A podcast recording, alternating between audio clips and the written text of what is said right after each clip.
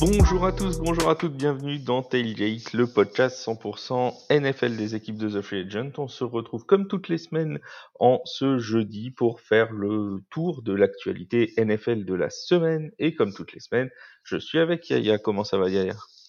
Salut Flav, euh, salut tous les agents libres. Euh, c'est le moment de signer des contrats euh, et de se faire une place dans les rosters. On va en parler des agents libres dans la deuxième partie du, podcast des agents libres encore disponibles. mais juste avant, on va faire un petit point parce que cette semaine, il va y avoir une grosse actualité pour nous, Européens, qui attendons les matchs du, du NFL Europe, hein, des, matchs de, de, la NFL qui vont jouer à Londres et à Francfort. Euh, puisque les premières places vont être mises en vente dès cette semaine. Ce sera pour les matchs de Jacksonville. Euh, donc les deux matchs de Jacksonville, c'est contre les Falcons le 1er octobre et contre les Bills le 8 octobre. Et la vente commence euh, le 9 juin, donc c'est vendredi, euh, le, le, 9 juin, euh, il faut aller sur le site des Jaguars de Jacksonville. vous avez un petit lien dans un article qui vous a été fait par, par Charles sur le site de TFA, hein, qui s'appelle Tout savoir sur la vente des billets.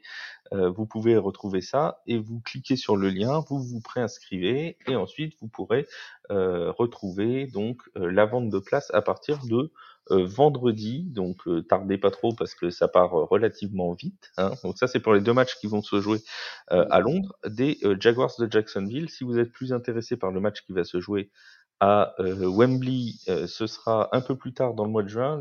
les billets seront en vente à partir du 22, c'est ça Yaya Oui, c'est ça, 22 juin à 10h, pareil. Voilà, 22 juin à 10h. Et il faut faire une préinscription aussi. Hein.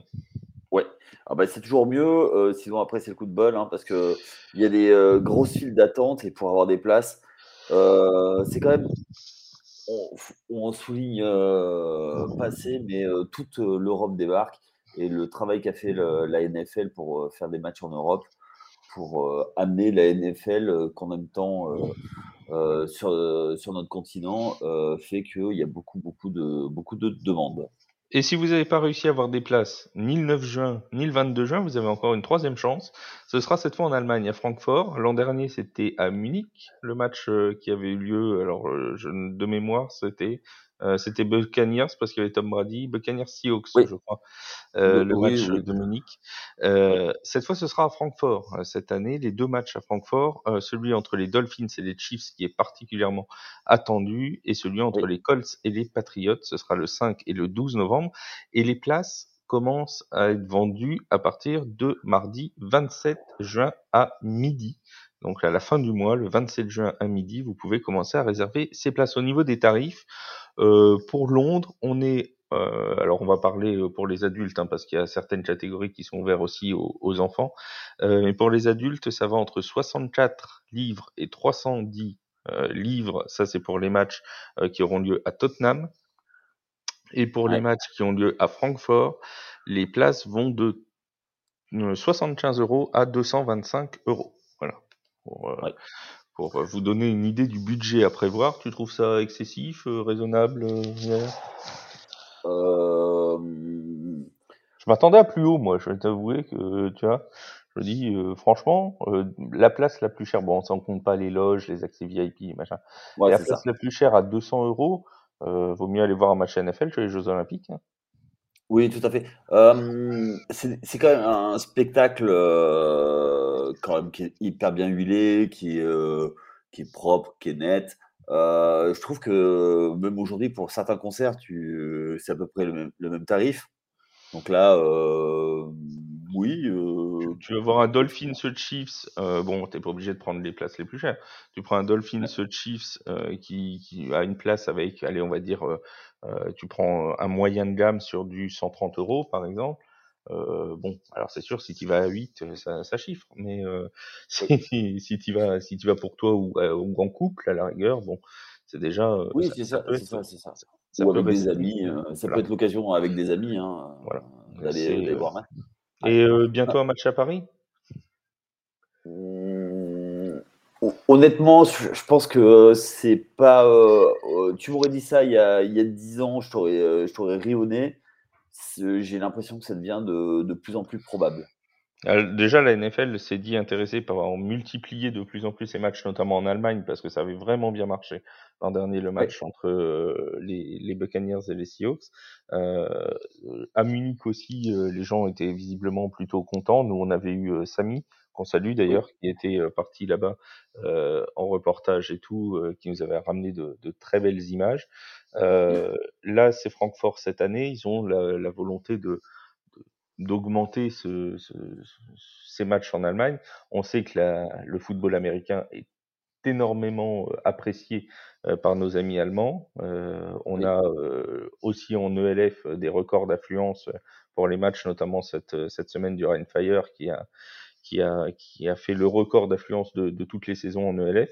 Donc euh, voilà, c'est vraiment l'Allemagne pour l'instant est priorisée, mais il n'est pas impossible oui. que la France suive notamment depuis que les Saints ont acquis les droits commerciaux en France euh, la semaine dernière, on peut se dire que ça pourrait se développer aussi euh, de plus en plus et pourquoi pas avoir un match à Paris euh, dans le futur, dans un futur assez proche. Alors, moi là-dessus, je pense qu'il y a, c'est pas inconcevable, mais il y a un gros frein. Euh, pour moi, c'est les infrastructures. on est un ouais. pays qui a, qui, a, des soucis. parce qu'en fait, il n'y a pas que le, le terrain en lui-même, le stade, il y a tout l'accueil autour, euh, notamment pour euh, la vente de loges, choses comme ça. Et euh, le plus grand stade de, de France, c'est le Stade de France, justement, je pense. Ouais. Mais il commence à dater hein, déjà. Ouais, bah, c'était. Et il a bientôt 30 ans. Hein. Oui, merci de me le rappeler. Euh, on va dire 25 déjà, ce sera déjà pas mal. Bah ouais. Mais euh, oui, il a 25 ans, donc euh, oui, c'était. je pense que c'est ça. Et puis après, il y a d'autres qui sont éligibles.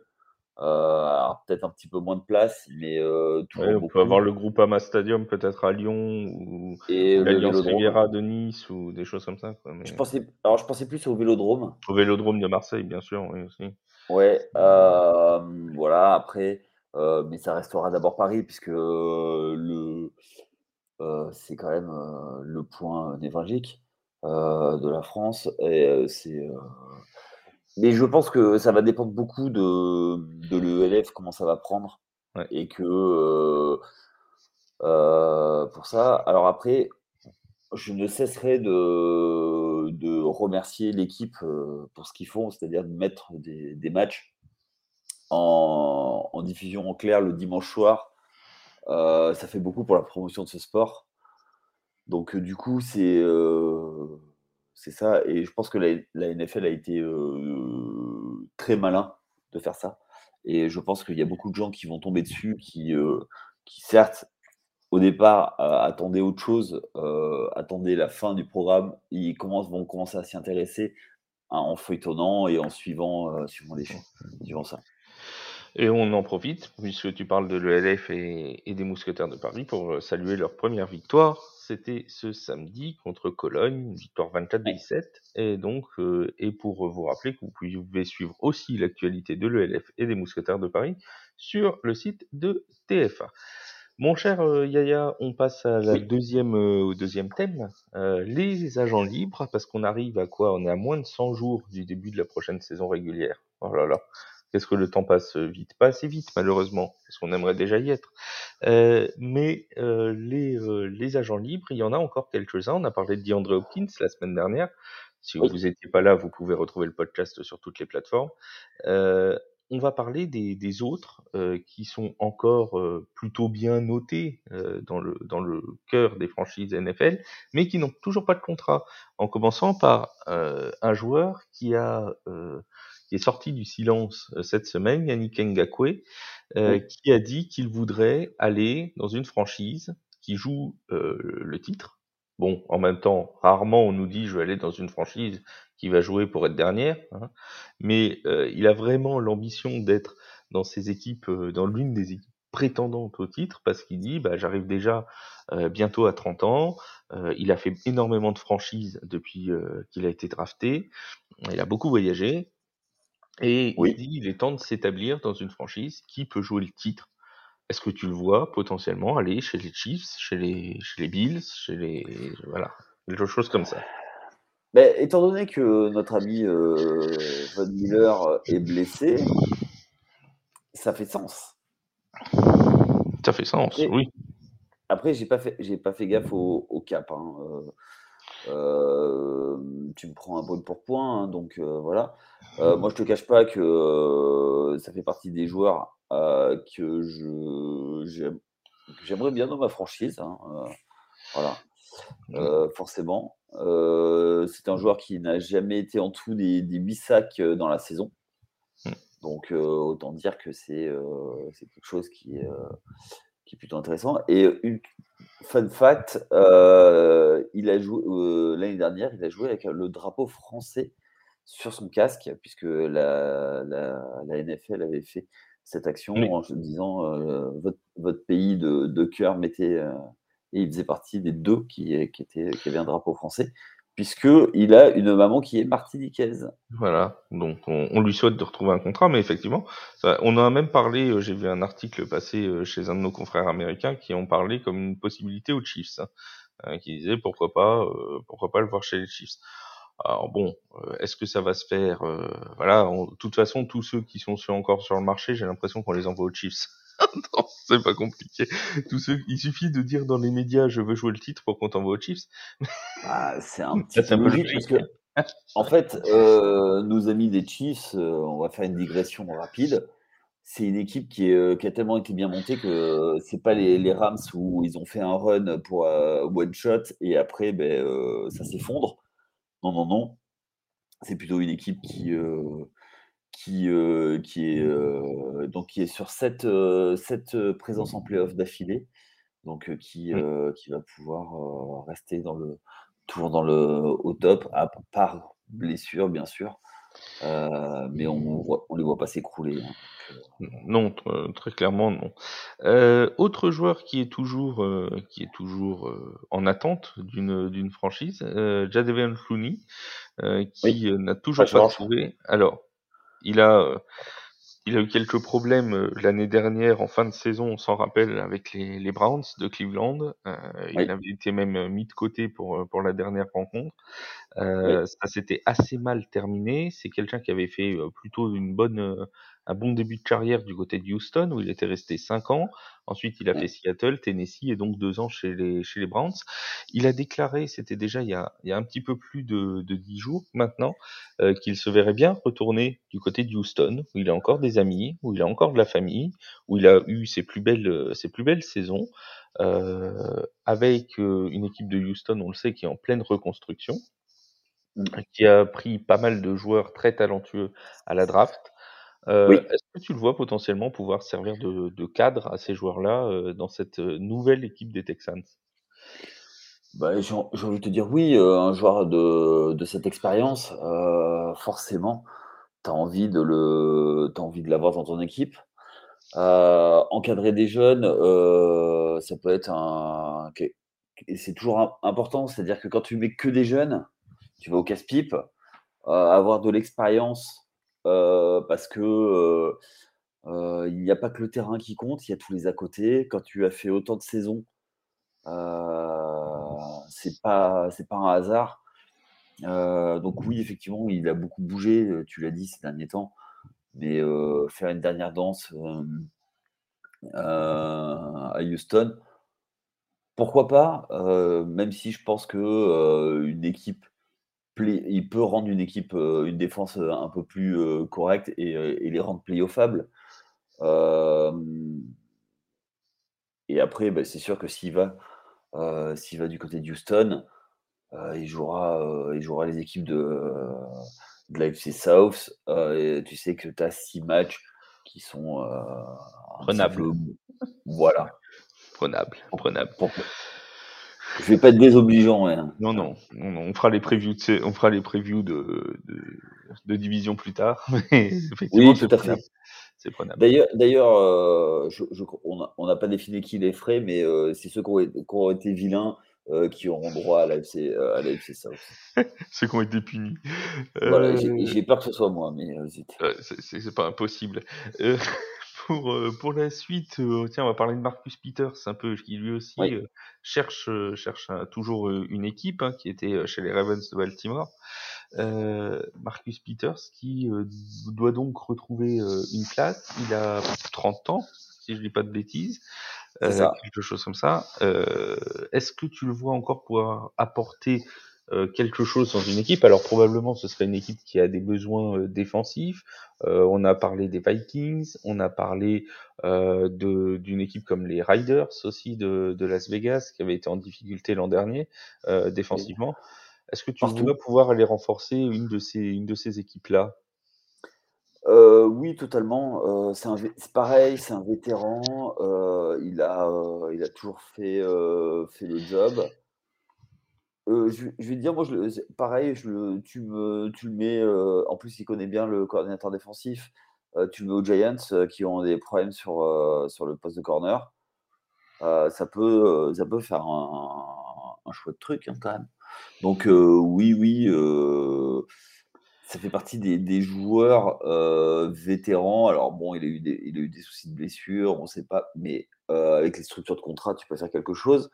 Et voilà, ça, reste un joueur qui peut toujours t'apporter.